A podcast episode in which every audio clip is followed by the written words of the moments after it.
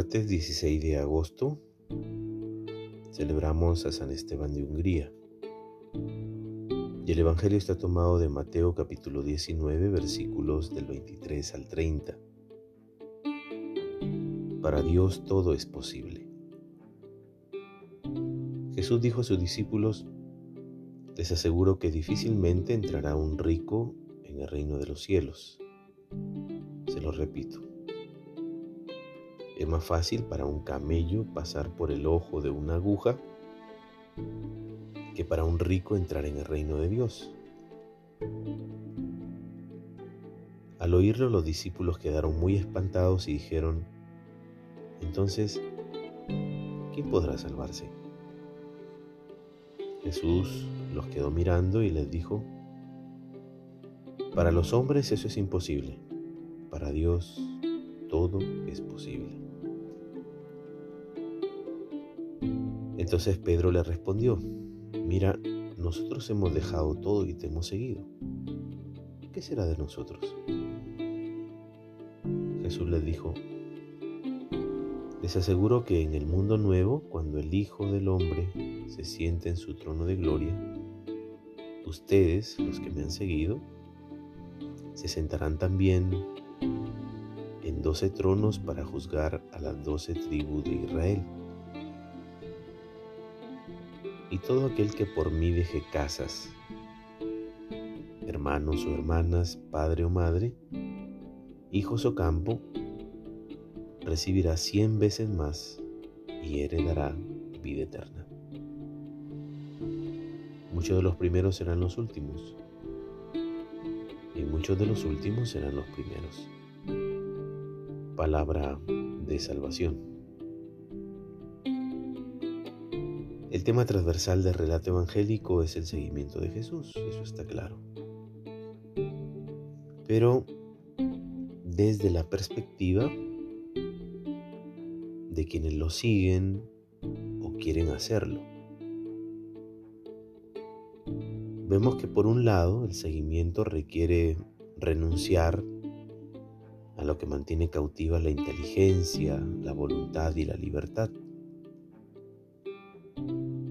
que tiene cautiva la capacidad de amar y que activa las tendencias egoístas. La posesión de bienes o dinero en sí mismo no es un impedimento que excluya el reino de Dios, pero pueden mutilar las relaciones y opciones trascendentes. Por otro lado, el seguir a Jesús no es propiedad de ningún sistema o ideología.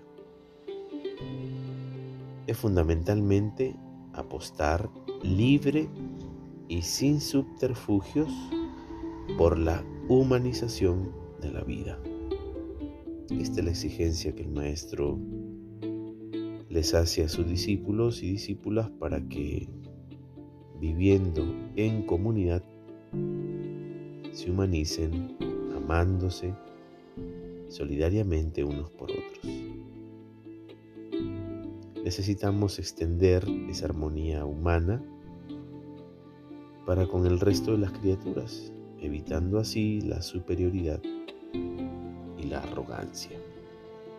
Pregúntate, a partir de esta palabra de salvación para hoy,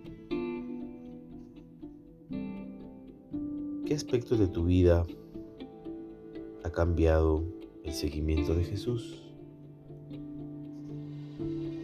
Y siguiendo la reflexión sobre la acción del Espíritu Santo en nuestras vidas,